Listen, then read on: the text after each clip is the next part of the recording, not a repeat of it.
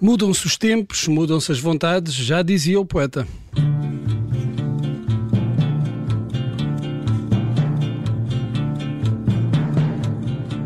Mudam-se os tempos, mudam-se as vontades. Ora, isto é bem verdade, não é? Sim, temos exemplos disso todos os dias. O que hoje é verdade, amanhã é mentira. E o que antes hoje, o que antes era tradição, hoje é denúncia. Dá para tudo. Dos autos de fé às touradas, nada resiste à passagem do tempo e à transformação das mentalidades. Está bem, está bem, mas uh, já percebemos a ideia. Uh, agora, Bruno, onde é que isto vai dar? Isto vai dar um escândalo na Grécia uh, por causa de um filme realizado na Acrópole e que mostra, além de outras cenas, dois homens em pleno ato sexual. Sim, o filme chama-se De Parthenon, que é um trocadilho com Parthenon, porque em grego De Parthenon pode significar desflorar. Ora, quem não gostou muito destas liberdadezinhas foi o governo grego. É, onde é que já se viu dois homens a fazerem aquelas coisas? Olha, na Grécia Antiga. na Grécia Antiga via-se muito. E até se pode dizer que era uma, se calhar era uma homenagem à cultura helénica. Não foi esse o entendimento do ministro grego Não da sabe de- cultura. não sabe de história. Não, não sabe.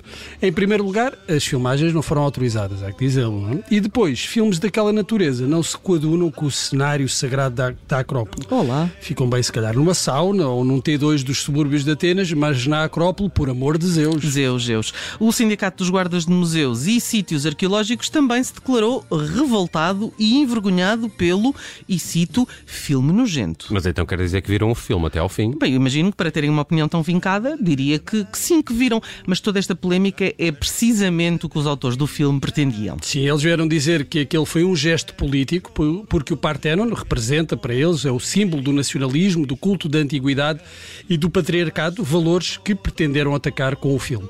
Autores que, diga-se, ainda não foram identificados. Sim, o governo grego prometeu identificar e levar a tribunal todos os que participaram neste ataque frontal à cultura grega, mas não tem sido fácil porque os autores do filme estavam mascarados. Mas espera lá, mascarados como Eyes Wide Shut ou mascarados como em cidadãos cumpridores das normas sanitárias?